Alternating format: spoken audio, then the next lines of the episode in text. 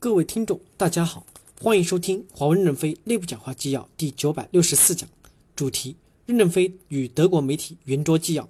本文刊发于二零一九年十一月六日。接上文，记者提问：最近特朗普政府释放了一些积极的信号，试图让贸易战降级，并迈出了与中国达成阶段性贸易协议的第一步。任先生，如果这项协议能达成，您对此有什么期望？这能帮助修补华为这架飞机上的洞吗？任正非回答说。因为我们在美国没有销售，所以中美贸易谈判与我们没有关系。我也没有关注这方面的新闻，这一点无法回答你。第二，我们已经不需要美国就能自己解决供应问题。美国继续保留实体清单，我们也能生存得很好。不知道你们在参观我们的展厅时是否有拍照？美联社参观展厅时，我们允许他们对每块电路板都拍照，上面已经没有美国的芯片和零部件了。美国实体清单伤害的是美国公司，而不是我们。美国政府爱撤销就撤销。不爱撤销就不撤销，只需要考虑美国公司的利益，不需要帮我们考虑。记者提问：您女儿现在在温哥华怎么样？你们多长时间电话交流一次？任正非回答说：我们通电话的次数很少，她妈妈在陪她，她的生活总体还是好的，她的精神状态还是坚强的。我相信她能度过这场考验。记者提问：您肯定跟欧洲有特殊的关系？我们现在所处的环境全是欧式的，我们喝茶的瓷器也产自德国，中国也有很多很好的瓷器。你为什么喜欢欧洲的呢？任正非回答说：“还有葡萄酒杯也是德国的，硬质刀叉也是德国的。我曾经说过，如果德国没有劳动法，世界上所有的刀叉可能全是德国造。人工智能的使用会让德国摆脱劳动法的羁绊，产生井喷式的发展。”记者提问：“您是一个很幽默的人，但我还是想问一个严肃一点的问题。您刚才也提到，华为在供应方面面临的问题，从销售的角度看，美国对华为来说并不是一个重要的市场。”但从采购的角度看，美国却是华为的一个重要市场。华为打算如何克服当前面临的采购困难，特别是 Google、安卓这方面的困难？任正非回答说：“我肯定的回答你，在没有美国供应的情况下，我们也能继续的高速发展。但是我们永远愿意与美国公司合作，永远拥抱全球化。我们不会走封闭的自主创新、自力更生的道路。”记者提问：“再过十四天，华为有可能就用不了 Google 的产品了，包括 Google 应用商店等，这个问题怎么解决？”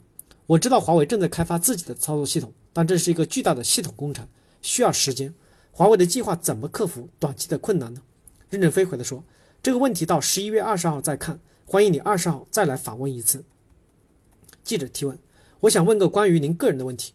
这次采访前，我也读了一些关于您的介绍，我觉得您的个人发展其实很好的体现了中国的崛起。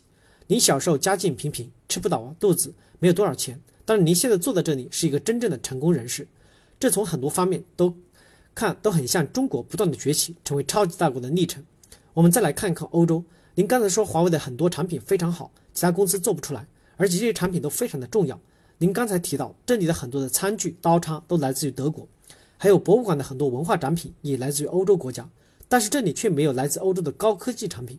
以德国和欧洲为例，您觉得跟中国相比，欧洲是不是在走下坡路，而中国是不是正在不断的崛起，成为超级大国呢？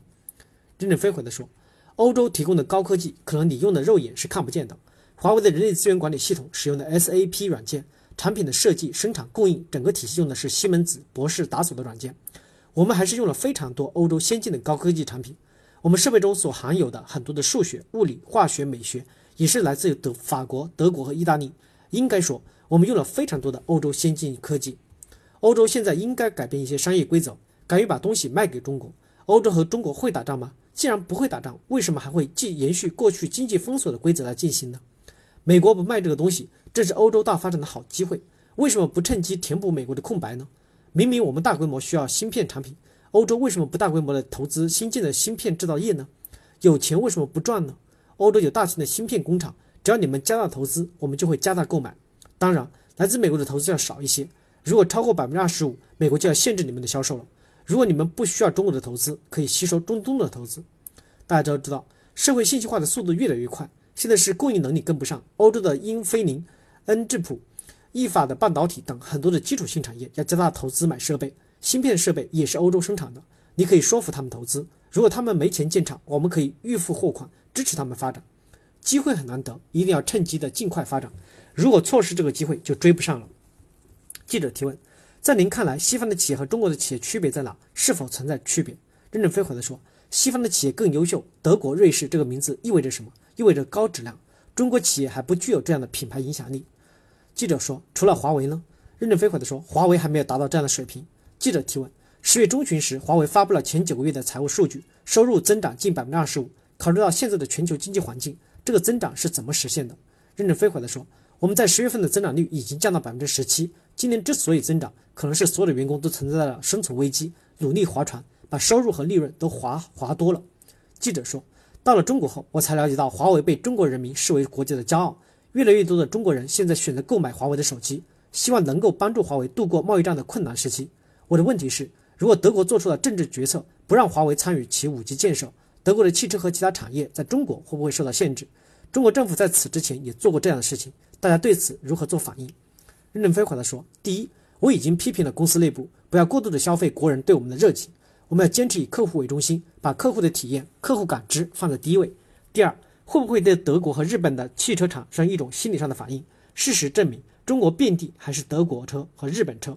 感谢大家的收听，敬请期待下一讲内容。